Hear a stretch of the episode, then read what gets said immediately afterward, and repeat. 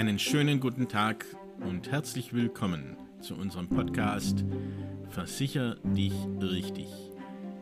In unserer heutigen Folge geht es darum, ob private Krebsvorsorge sinnvoll ist und was in einer privaten Krebsvorsorgeversicherung überhaupt versichert ist.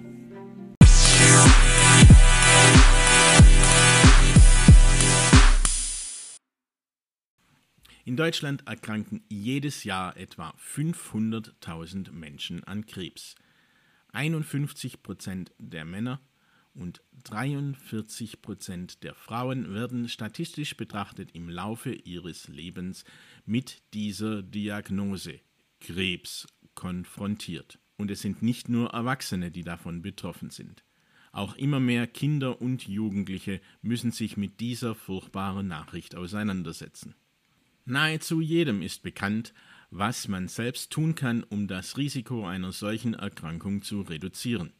Ausreichende Bewegung, eine bewusste Ernährung, Stressvermeidung und ein möglichst ausgeglichenes Leben mit einer sinnvollen Work-Life-Balance führen und natürlich auch regelmäßig die entsprechenden Vorsorgeuntersuchungen wahrnehmen. Leider ist dies alles trotzdem kein Garant dafür, dass man von einer Krebserkrankung verschont bleibt. Die Diagnose hat Auswirkungen auf das ganze Leben.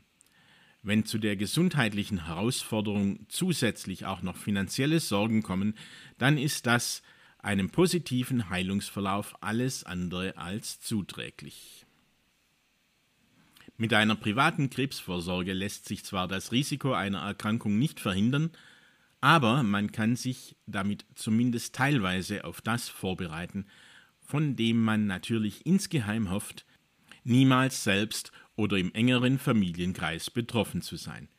So lassen sich beispielsweise bereits die Kosten für die verschiedenen Krebsvorsorgeuntersuchungen absichern, die von den gesetzlichen Krankenversicherungen nicht mehr übernommen werden.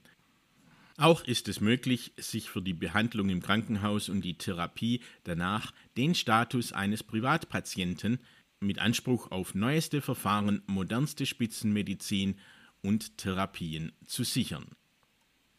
Je nach Anbieter ist die Übernahme der Kosten für unterstützende naturheilkundliche Behandlung oder für eine Haushaltshilfe ebenso möglich wie die Auszahlung eines Einmalbetrags von bis zu 100.000 Euro. Kommt natürlich auf den Anbieter an, welcher nach der Diagnosestellung fällig wird und frei verfügbar ist. Obwohl sich aufgrund des medizinischen Fortschritts die Heilungschancen deutlich verbessert haben, ist es im Falle der eigenen Betroffenheit wohl am wichtigsten, sich vollständig auf die Genesung konzentrieren zu können. Und dies fällt wesentlich leichter, wenn man weiß, dass man die bestmögliche Behandlung bekommt und sich nicht noch zusätzlich um finanzielle Engpässe kümmern muss. Eine private Krebsversorgung kann eine Erkrankung zwar nicht verhindern, sie kann aber die Chance auf Heilung deutlich verbessern. Und hier noch ein paar Fakten zu Krebserkrankungen in Deutschland. Bei Frauen ist Brustkrebs mit etwa 70.000 Neuerkrankungen jährlich die mit Abstand häufigste Krebserkrankung.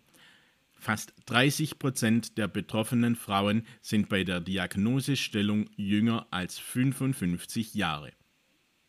Bei Männern ist Prostatakrebs mit etwa 23 Prozent der Erstdiagnosen die häufigste Krebserkrankung. Mit etwa 33 Prozent ist Leukämie die am häufigsten auftretende Krebsvariante bei Kindern und Jugendlichen. Unser Fazit. Private Krebsvorsorge ist sinnvoll. In welcher Art und Ausführung Sie eine solche Versicherung abschließen können, dazu berät Sie der Fachmann. Weitere Informationen zu diesem und anderen Themen erhalten Sie in den beigefügten Links der Podcast-Beschreibung. In diesem Sinne lassen Sie sich kein X für ein U vormachen und hören Sie auch unsere nächste Podcast-Folge auf unserem Kanal. Versicher dich richtig der Podcast für Menschen, die sich kein X für ein U vormachen lassen wollen.